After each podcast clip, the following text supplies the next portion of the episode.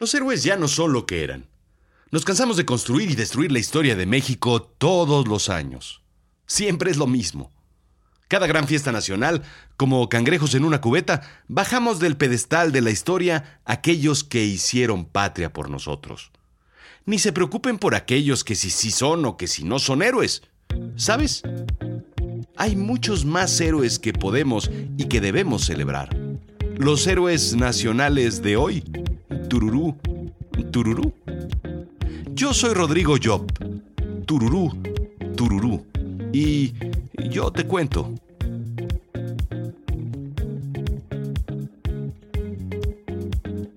Bienvenidos a su chiclamino. Tururú, tururú. La realidad de lo absurdo. Es la misma historia de todos los años. El 13 de septiembre de 1847, seis niños cadetes militares murieron defendiendo heroicamente el castillo de Chapultepec. Juan Escutia, uno de ellos, se lanza al vacío envuelto en una bandera. Prefiere proteger nuestro símbolo patrio antes que verlo en manos del enemigo estadounidense. Y tú me dirás, oye Rodrigo, pero ¿tú te creíste esa historia? Y yo te contestaré, claro que sí. Tenía 10 años cuando me la contaron. Narra el historiador Alejandro Rosas para W Radio la verdadera y única historia de los niños héroes. Y no, no son ni de Marvel ni de DC Comics si nos escuchas en otras latitudes. El 13 de septiembre celebramos en México el Día de los Niños Héroes, que solos defendieron el colegio militar. Pero la historia en realidad va más allá. En realidad era un ejército de más o menos 600 soldados mexicanos, incluyendo a los seis cadetes, luchando contra 1.200 soldados norteamericanos. Como borracho en casino, desde el principio todo estaba perdido. Aún así, las diferentes crónicas cuentan que en realidad estos seis jóvenes más otro medio centenar se quedaron a combatir. La orden fue que los cadetes deberían retirarse del colegio militar por no tener la experiencia y tampoco la edad acorde a un conflicto de esa naturaleza. Sin embargo, estos 56 cadetes se quedaron voluntariamente las narraciones tanto americanas como mexicanas concuerdan con la historia. El quedarse, a contraorden de lo que dijo el director del colegio, Nicolás Bravo, es el verdadero acto heroico per se. Tampoco es cierto que Juan Escutia se haya arrojado con una bandera. En realidad las crónicas narran que cae cerca del jardín botánico, a pocos metros de ahí. De nada serviría envolverse en la bandera y arrojarse. El ejército norteamericano arrió la bandera mexicana y se la llevaron. La bandera regresa hasta la administración del presidente López Portillo. Tal vez lo único que López Portillo en realidad dejó. Lo curioso es la forma en la que las historias se van mezclando.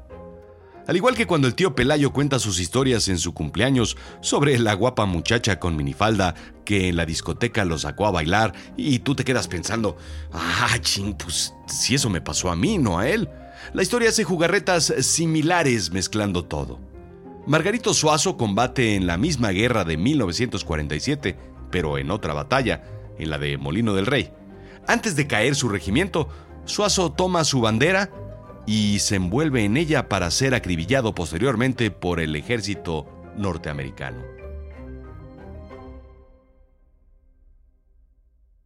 Christy Hedges, escritora, explica para Forbes Magazine la importancia de contar historias, relatos o narraciones. Mucha gente no se siente cómoda contando historias porque da muchas vueltas o porque se enreda o pierde el detalle o el hilo de lo importante. Sin embargo, en la vida profesional y personal de cualquier individuo, contar historias es de sumo valor. Es más fácil recordar una historia que datos u otro tipo de información. ¿O no? Ni siquiera hay que ponerlo en duda. ¿Cuántas culturas han subsistido mediante la tradición oral? Hoy en día conocemos fábulas sobre civilizaciones ancestrales que siguen resonando en nuestros tiempos. ¿Quién conocería a Pepito si no fuera por la tradición oral? Personalmente yo soy un creyente de esta teoría. Por supuesto, no soy un conocedor o un estudioso de temas diversos. El objetivo de Azul Chiclamino es leer aburridos y en ocasiones interminables white papers, estudios, noticias y divulgaciones y presentarlas de una forma de historia o narración entretenida. Cuando me preguntan ¿a qué me dedico? Digo eso. Soy un storyteller, o un cuentacuentos. Lo mismo sucede para anécdotas o historias cortas, continúa Hedges. Una investigación de la Universidad de Stanford muestra que la tasa de retención de estadística cruda es del 5 al 10%.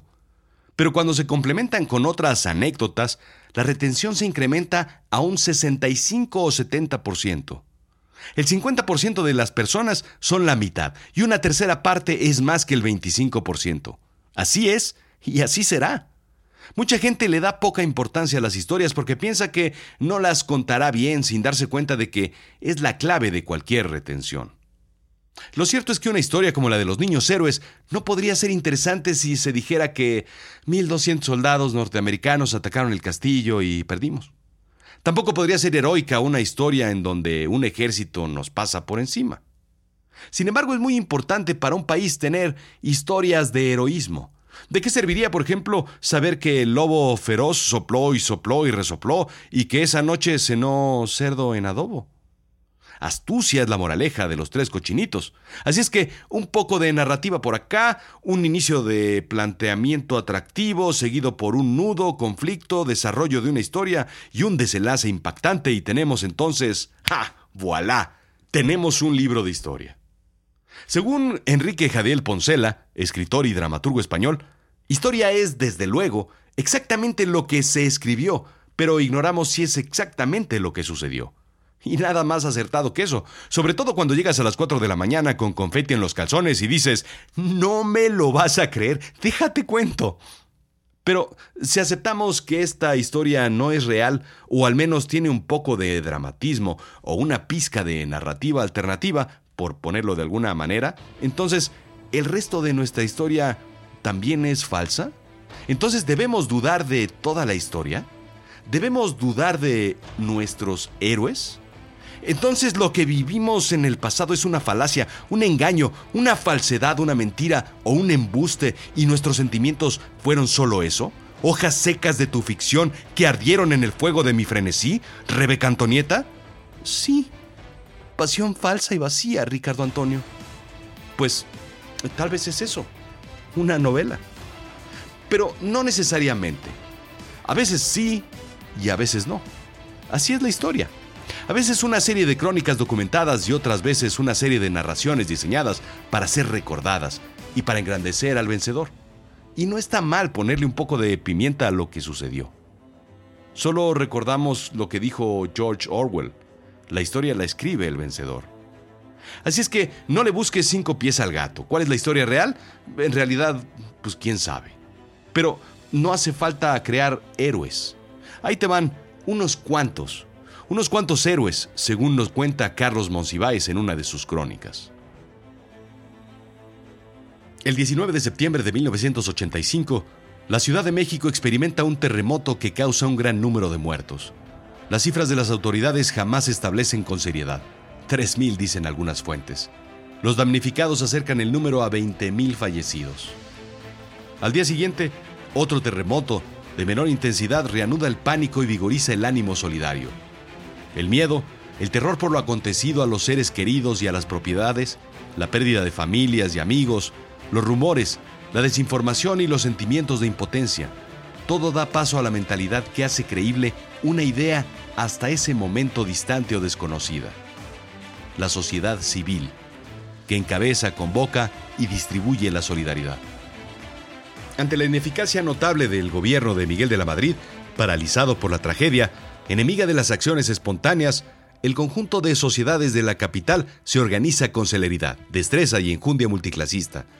Y a lo largo de dos semanas, un millón de personas aproximadamente se afana en la creación de albergues, el aprovisionamiento de víveres y de ropa, la colecta de dinero, localización de personas, el rescate de muertos y atrapados entre los escombros, la organización de tránsito, la atención psicológica, la prevención de epidemias, el desalojo de las pirámides de cascajo, la demolición de ruinas que representan un peligro. A estos voluntarios los anima su pertenencia a la sociedad civil. El gobierno es incapaz de hacer frente al problema. Sin debates previos, sin precisiones conceptuales, en cuatro o cinco días se impone el término sociedad civil, lo que le garantiza a sus usuarios un espacio de independencia política y mental. Como es previsible, el impulso genera pretensiones de cogobierno en el empeño de salvar vidas y de restaurar o instaurar el orden urbano. El mejor ejemplo de nacionalismo en México nace en los desastres naturales. Por ello, México es el pueblo más solidario del mundo. Esa sociedad civil que nació en 1985 puede vivir en discordia o tensión en la normalidad y se organiza instantáneamente para convivir en armonía total en cuanto una catástrofe sucede. Basta que un hermano o un conacional sea víctima de un desastre natural para que haya cinco formados en la Cruz Roja entregando algo, lo que sea, lo mínimo. En 2005, apelando a ese nacionalismo, México le extiende la mano a Estados Unidos enviando un convoy militar para apoyar labores de distribución de víveres y alimentos calientes a las víctimas del huracán Katrina en Nueva Orleans. Y según la agencia EFE, en 2005 México envió al menos tres barcos a Tailandia con ayuda humanitaria y con infraestructura para restablecer energía eléctrica y de telefonía en apoyo a las víctimas del tsunami. Esa es la esencia del heroísmo mexicano. No hace falta inventar historias, tal vez para contarlas alrededor de una fogata, pero las verdaderas historias están ahí, al alcance de nuestras manos. Según Excelsior, en 2010 México apoyó a Haití en la tragedia del terremoto 7.0 en la escala de Richter. En 2010, el terremoto de Chile. En 2016, Ecuador.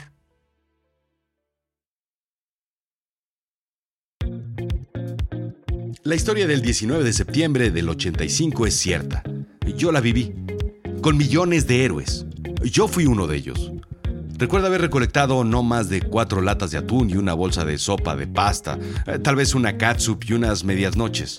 No me juzgues. Tenía 13 años. Septiembre es el mes patrio. El 16 es el aniversario de México. El 19 de septiembre es el día más mexicano. El día de México el día que México se derrumbó y que renació. Contemos esa historia, hablemos de esos héroes. Esto fue Azul Chiclamino, la realidad de lo absurdo. Yo soy Rodrigo Job. ¿Ya visitaste azulchiclamino.com? Visítame en Instagram, Rodrigo-Job. Siempre hay fotos relacionadas con el episodio de la semana. Escúchame en azulchiclamino.com, sígueme en Twitter, ya sabes. Sígueme.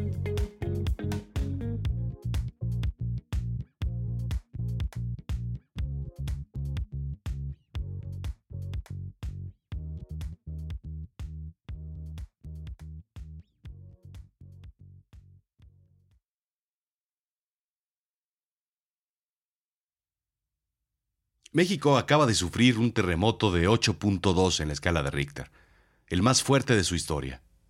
Esto sucedió en Oaxaca y Chiapas, en comunidades eh, bastante pobres. Necesitamos ayuda. ¿Ya donaste? Ayúdale a tus compatriotas, ayúdale a tus amigos, ayúdale a nuestra gente. Y si vives fuera, no te preocupes. Puedes donar por Internet. Pero lo importante es que te conviertas en un héroe y que ayudes a la gente de tu comunidad, esos que están ahí al lado y que se le están pasando mal. Ayuda. Simplemente eso. Ayuda.